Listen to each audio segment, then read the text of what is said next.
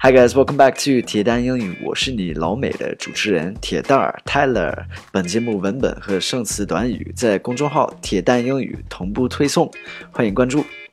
Hey guys, welcome back. Today I want to talk about a really cool video I saw. It's a YouTube video. It's amazing. Uh, this guy, I really like his channel, and he has a cool video about waking up early, how to wake up early and not be tired。今天要讲的话题是关于一个视频，就是我在网上看的一个视频。我是这个男的的粉丝，然后他呃，这个视频里边这次讲的是呃关于怎么呃睡的，就是能能很早就睡醒，然后就是没有困的感觉，不困。So uh, he has three different steps，三个部分啊。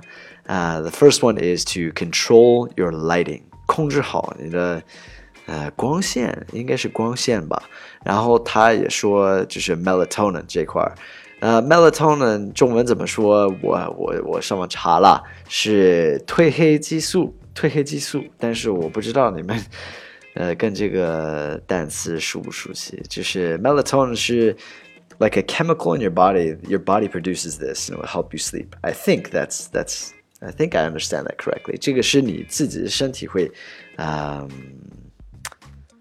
how do you say this it will make this it will create this 自己会呃创造不是创造是 I have no idea I'm really sorry it will produce this 生产 it will produce it. That may be 生产，OK，生产这个东西，这个这个激素，and it will help you sleep. So, um, because all day we look at we look at white light all day. We're looking at TVs, computers, and cell phones. So, all this white light kills melatonin.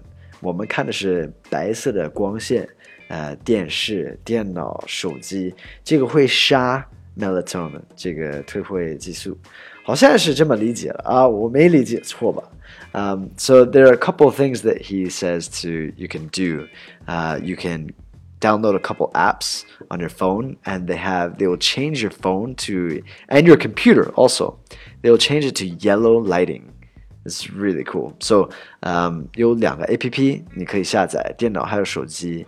然后这些 A P P 会把那个白色的光线，我们说就是 white light，会变成 黄色的光线 yellow light. This yellow light is better for your eyes. It doesn't kill the melatonin. Um, yeah. And then another way to fight that is to open the curtains so the light hits you when the sun comes up, and that will feed you more melatonin. Um, 你可以就是睡觉之前把那个窗帘打开，这样的话就是日出，呃，太阳出来，就这个光线是呃照到你的身身上。 然后会给你生产这些呃 melatonin. All right, the second part is only use your bed to sleep. Don't use your bed for playing with your phone or eating, anything like that, because you will have cravings. 嗯，你这张床只是用在睡觉的时候，不要在它上面玩手机或者是呃吃饭。 不要在床上吃饭。呃、uh,，believe it or not, some Americans will do that. I don't think that happens very much in China, but anyway，呃，要不然你会遇到一些 cravings，就是馋的、馋着吃的什么什么，就饿了感觉。You can you can read a book if you want to do something on your bed other than sleeping. You can read a book，可以看书。Now that will help you sleep. The third and last part is get enough sleep. There's no way around not getting enough sleep, right? 一定要嗯睡得够。